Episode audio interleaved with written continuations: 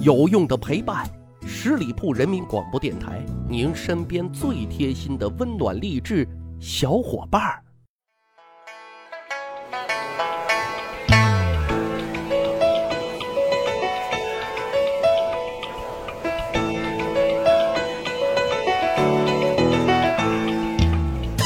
去扒历史，增长见识，密室趣谈，我是大汉。今天啊，我们讲一个奇人奇事，甚至有点奇葩的大咖。先讲一个小故事啊。此君在结婚的时候啊，别人都想着能早点入洞房，他呢不着急，一直把玩着新娘子送给他的一块石头。当然了，这石头不一般，是一块灵璧石，特稀有也特珍贵，取名为灵璧岩山。它的主人啊，曾经是南唐后主李煜。此君在得到这宝贝之后，那可高兴坏了。但是啊，这就把新娘子可坑惨了，简直就是新婚之夜独守空房啊！这叫什么人生啊？此君呢，把这个石头啊，那是研究来研究去的，一直折腾到大半夜，最后呢，直接是抱着这石头啊入睡的。咱就猜测啊。新娘子她一定特后悔送这块石头了啊！此君是谁呢？大伙啊可能都猜出来了，他就是北宋大名鼎鼎的书画大咖米芾。米芾呢，后世啊根据他的行为分析判断他是处女座的。他的祖上啊曾经是宋朝的开国大将，之前咱们节目也有讲过，宋朝是一个高度重文轻武的朝代。武将的后代，你想要在政坛之上有所作为啊，就特难。哎，他就想着，我呢不靠天不靠地，我啊要靠我自己的才学，靠自己的能力，要入仕为官，要光宗耀祖。可是很遗憾啊，上天也不给他这表现的机会啊。别人呢都是苦巴巴的靠科举考试才能进入这个仕途，但人家米芾啊，却因为自己的娘亲。啊，给宋神宗啊当过乳母，哼，就靠这层关系啊，顺利的就进入了体制之内。哎，这下好了，满身的洪荒之力呀，该用到哪呢？于是呢，他就将这一身注意力啊，转移到从小就特喜好的书法上。虽然那时候还没有成名，但是得刷点存在感啊。于是啊，就直接挑战权威了，说这个柳公权的字啊，你太没有格调了。颜真卿的字啊，写的太做作了啊！尤其对于我们的老熟人苏轼，那米芾更是掐半个眼珠子都看不上啊！说苏轼的字那是写出来的吗？啊，分明他就是一个画出来的字。因为啊，在他的心里，真正的大神只有一位，谁呢？王羲之。刚才说了啊，后世分析他有可能是处女座的。处女座还有一个很鲜明的特色，就是有心理洁癖。米芾呢，就是一个洁癖的强迫症重度患者。他随身一定要带两件东西，一件呢是笔墨，另外一件就是水。那可是各位啊，这水不是用来喝的，也不是用来写字的，是干啥的？是他写完字之后啊，要用这水啊洗手。刚开始呢，他是在水盆子里洗手啊，后来嫌弃水盆的水啊不是流动的，就直接从水壶里倒啊，用流动的水来洗手，毛巾都不用先埋汰，要自然晾干。上大街上，别人怕什么？别人怕撞衫，他最怕什么呢？他最怕别人碰到他的衣服啊！如果你碰到了，他就再也不穿了。为什么？他接着说啊。自己回家怎么洗都洗不干净，总有别人的味道，所以啊就直接扔了。还有就是，我们都知道啊，古人他不可能每天都洗衣服，更不可能每天都换衣服，但是米芾却能做到真正的我就是我，不一样的烟火啊。还有一个趣闻，就是说啊，米芾曾经担任朝廷的太常博士，这是一个官名，就是掌管宗庙礼仪的一个官员啊。所以呢。他就得主持这个朝廷的有关祭祀活动，可问题就来了啊！主持这个祭祀活动啊，一定得庄重啊，尤其是这个主持人必须要穿专门的祭祀礼服。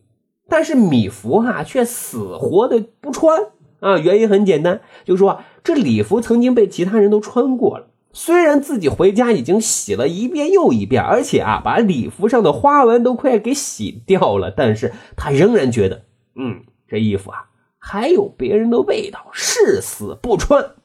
最后的结果，大伙可想而知。你不穿，行，你就卷铺盖走人。所以呢，他很快就被罢了官职。还有一个奇葩的故事啊，按常理就是当父亲的啊，谁不希望自己的闺女儿？能找一个好人家，能够托付终身。正所谓女怕嫁错郎，当爹的一定要为自己的小棉袄啊要把好关，考察一下小伙子到底靠不靠谱，踏实不踏实，孝道不孝道，有没有事业心、责任心等等等等啊。考核通过了，好，我再发给你一张 pass 卡。米芾呢，他也为女儿把关，而且呢也很严格，但是他选来选去啊，总是不满意。啊！突然有一天，有名男子前来提亲，米芾呢啥都没问啊，就问了人家姓啥名啥。男子答完之后，米芾就满心欢喜的答应了这门婚事。大伙知道这是为什么吗？其实啊，很简单，这男子啊姓段，名福，字去臣。各位啊，咱好好理解一下，芾，清风拂拂的拂，擦拭的意思。去尘一尘不染，米芾心里肯定是这么想的。能取这名字的，一定忒干净吧？好人家值得托付。啊，看看啊，原来人家把洁癖的这套理论都用在了选女婿的身上了啊。当然了，也因为洁癖，米芾呢也有被好友坑过。书画大神一般啊，对砚台也是情有独钟的。咱们之前还讲过纪晓岚和刘墉还互赠砚台的这种友谊。说有一天啊，米芾他又淘到了一个绝色好砚啊，视之为珍宝，于是呢就想在朋友面前啊嘚瑟嘚瑟，哎，就邀请好朋友朱仁熟一起来鉴赏鉴赏。朱仁熟啊也很实在。研究了好半天，赞不绝口啊，说这真是一个好东西啊。但是啊，人家也提出一个问题，就说啊，不知道这个研墨的效果怎么样啊？别是一个中看不中用的一个东西。于是呢，米芾赶紧就让人啊拿水试一试。结果啊，急性子的周仁淑啊，竟用唾沫哎直接吐了两口，呸呸呸，哎，直接默起沫了。结果啊，这两口唾沫。啊，可真是要了米芾的老命啊！米芾呢是丧着脸说啊：“这砚台我还咋用啊？我不要了，你拿走吧，你拿走吧。”被老朋友坑了的米芾啊，据说为此记仇了好多年。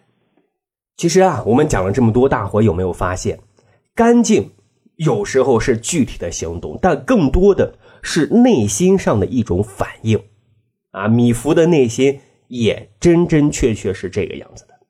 最脍炙人口的一个小故事，大伙可能都听过啊，就是说他离任安东知县的时候啊，老百姓准备了一些心意要为他送行，他是坚决拒绝的。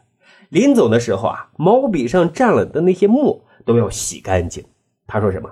公家的东西一点都不能贪一滴墨也不行。据说啊，米芾到了晚年，强迫症就更加严重了。再加上他开始悟道，这里就更玄乎了。说他感觉要与这个世界说再见的时候啊，首先把自己的身后事给家人交代了一个清楚，然后就把自己毕生收藏的那些宝贝字画拿出来，全都给烧掉了啊！来了一个真正的断舍离呀。他自己呢也搬进了棺材里居住，但是仍然保持每天洗澡更衣的习惯，然后是焚香静坐。等待着死神对他的召唤。后世呢，就有人评价，对于米芾而言，干净是一种融入他骨子里的一种气质。别人看他成癫成痴，但是在他的疯狂的外表之下，有一个比谁都清醒明白的灵魂。这就是一代大咖米芾。好，咱还有一个趣扒历史的小分队。如果您对历史边角料很感兴趣，欢迎大家关注十里铺人民广播电台的公众微信账号，然后回复数字一就可以添加大汉的个人微信。经过简单审核之后啊，我就会邀请大家进入这个小分队当中，咱就可以谈天谈地聊历史段子。本期节目就是这样，感谢收听，下期再会。本期节目由十里铺人民广播电台制作播出。了解更多的资讯，请关注十里铺人民广播电台的公众微信和新浪、腾讯的官方微博。感谢收听，我们明天再见。